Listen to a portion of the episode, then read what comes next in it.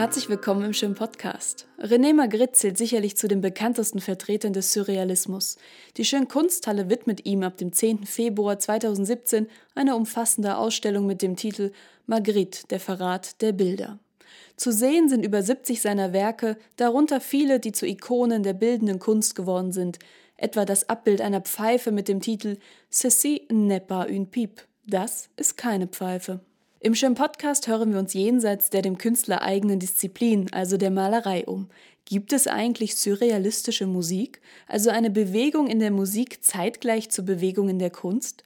Und welchen Einfluss hatte Magrittes Kunst auf die Musik? Renee and Georgette Magritte with their dog after the war returned to their hotel suite and they unlocked the door. Zunächst aber ein paar biografische Anhaltspunkte. René François Guillain Magritte wurde am 21. November 1898 in Lessines in Belgien geboren und starb am 15. August 1967 in Brüssel. Mit zwölf Jahren fing er mit dem Malen und Zeichnen an. Als er 14 Jahre alt war, ertränkte sich seine Mutter in der Sambre, ein einschneidendes und traumatisches Erlebnis. In der Folge zog er mit seinem Vater und seinen zwei jüngeren Brüdern in die Industriestadt Charleroi, wo er das Gymnasium besuchte und anfing, die Bücher von Robert Louis Stevenson, Edgar Allan Poe, Maurice Leblanc und Gaston Leroux zu lesen. Für die Fantasie sicherlich sehr anregend. 1913 traf er die zwei Jahre jüngere Georgette Berger. Er sollte sie sieben Jahre später im Brüsseler Botanischen Garten wieder treffen und zwei Jahre später, dann 1922, heiraten. Sie diente ihm sehr oft als Modell. Nachdem Magritte an der Brüsseler Akademie der Bildenden Künste studiert hatte, malte er zunächst impressionistisch, dann kubistisch-futuristisch. Sein Geld verdiente er als Musterzeichner für eine Tapetenfabrik und als Werbegrafiker. Als solcher gestaltete er auch rund 40 Cover für Notenausgaben ganz im Art Deco-Stil. 1926 entstand sein erstes surrealistisches Bild. Im Jahr darauf zog er in die Nähe von Paris, wo er drei Jahre bleiben sollte und stark von den Surrealisten beeinflusst wurde. Vor allem die Bilder Giorgio de Chiricos beeindruckten ihn sehr. Er freundete sich mit Joan Miro, Paul Éluard, André Breton und Hans Arp an, später auch mit Salvador Dali. 1938 war er mit einigen Werken in der Exposition Internationale du Surrealisme in Paris vertreten. Von 1929 bis 1966 war er als Redakteur verschiedener Zeitschriften und Zeitungen tätig. Er drehte Kurzfilme, trat mehrmals in die Kommunistische Partei Belgiens ein und auch wieder aus und hielt Vorträge über seine Arbeiten. Magritte hat sich sein Leben lang sehr für Musik interessiert. Musik war für ihn eine Verbündete des Surrealismus. Zu seinen Freunden zählte der belgische Komponist André Souris. Souris komponierte zunächst unter dem Einfluss Claude Debussys, nahm sich dann aber Eric Satie und Igor Strawinsky als Vorbild. Er wurde Mitglied der belgischen Surrealisten um Paul Nouget, dem belgischen Breton, und schrieb in der Folge betont banale Musik, etwa sein Choral Marche et Galope für vier Blasinstrumente. Später folgte die Komposition L'autre voix.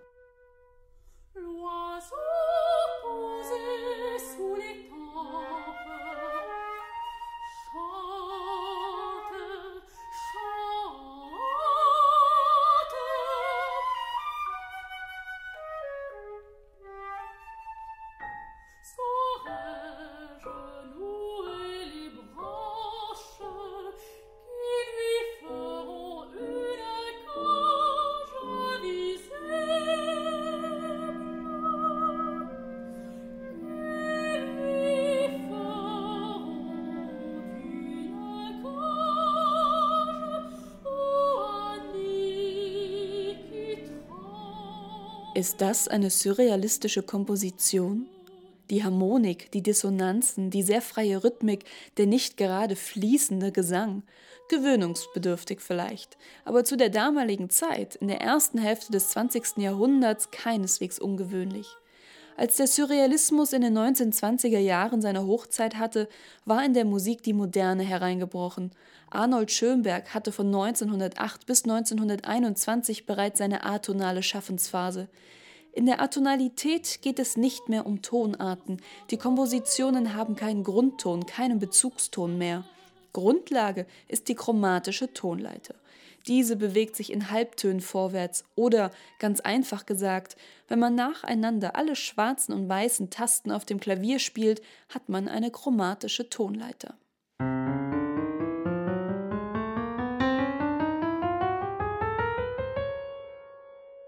Gibt es surrealistische Musik oder kann es eine solche geben? Was kann an Musik surrealistisch sein?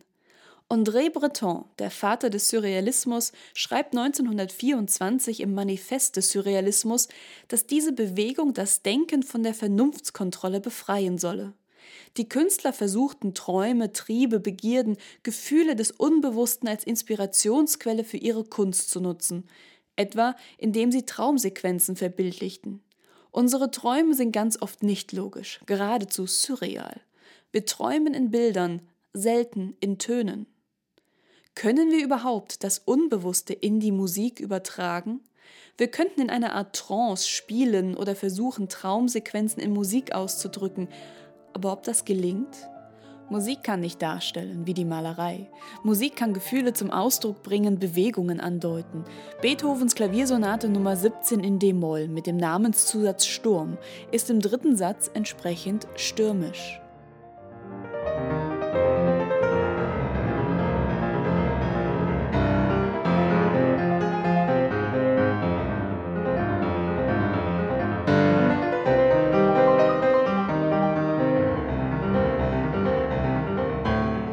Claude Debussy bringt im zweiten Satz seiner Orchesterkomposition La Mer das Spiel der Wellen zum Erklingen.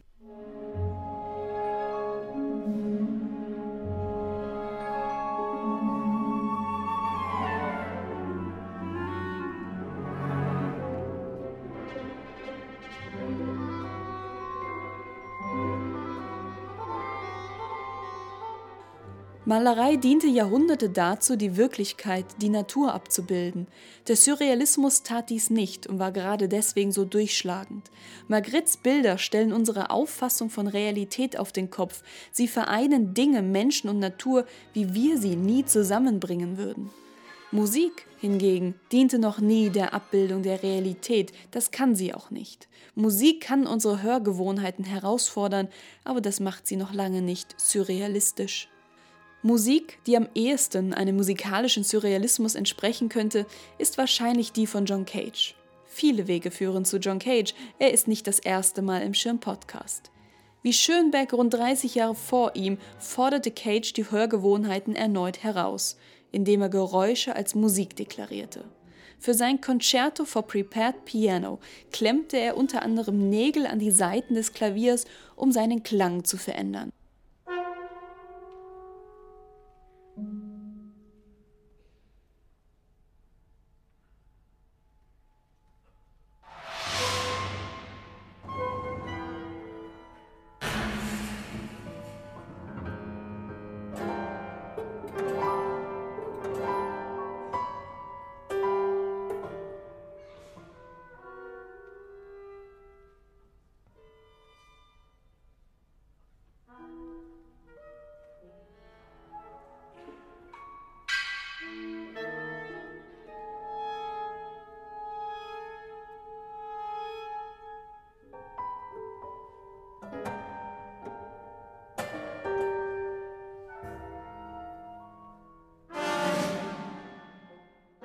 Interessant ist auch, inwieweit Magritte andere Künstler und Musiker beeinflusst hat.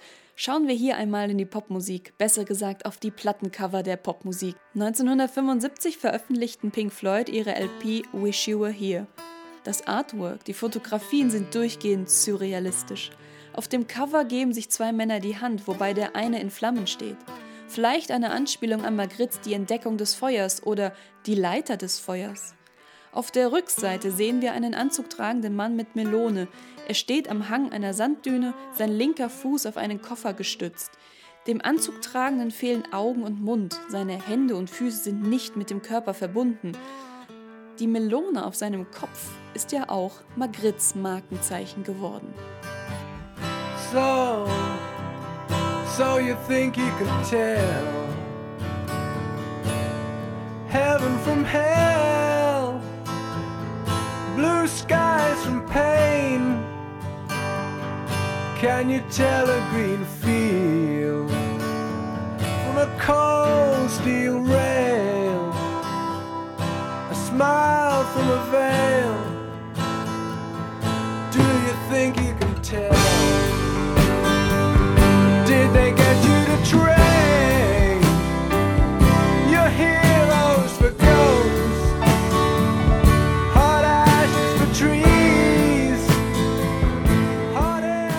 The Jeff Beck Group nutzte Magritte's Das Hörzimmer als Coverbild für Beckola.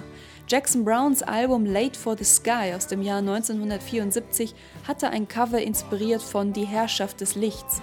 Das Albumcover der Styx zu The Grand Illusion ist eine Adaption des Bildes Die Blanco-Vollmacht. John Cale hat einen Song mit dem Titel Magritte aufgenommen.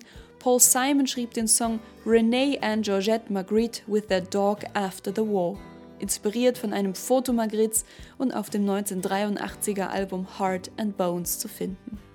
Und schließlich ist das Logo von Apple Corporations, des Beatles-Unternehmens, von Magritte inspiriert. Denn Magritte zählt zu den Lieblingskünstlern Paul McCartneys. Renee and Georgette Magritte with their dog after the war. Return to their hotel suite. Wenn wir uns zum Schluss fragen, was Surrealismus überhaupt ist, hat André Breton eine gute, typisch surrealistische Antwort. Was ist Surrealismus? Das ist ein Kuckucksei, das unter Mitwissen von René Magritte ins Nest gelegt wurde. In der nächsten Folge des Schirm Podcasts geht es um den Wiener Maler Richard Gerstl, dessen Bilder ab dem 24. Februar in der Schirn Kunsthalle zu sehen sind. Im Podcast wird es um seine Beziehungen zur Wiener Schule gehen. Dort treffen wir auch wieder auf Arnold Schönberg. Bis dahin, adieu. Renee and Georgette Magritte with their dog after the war. Renee and Georgette Magritte with their dog after the war. We're strolling down Christopher Street when they and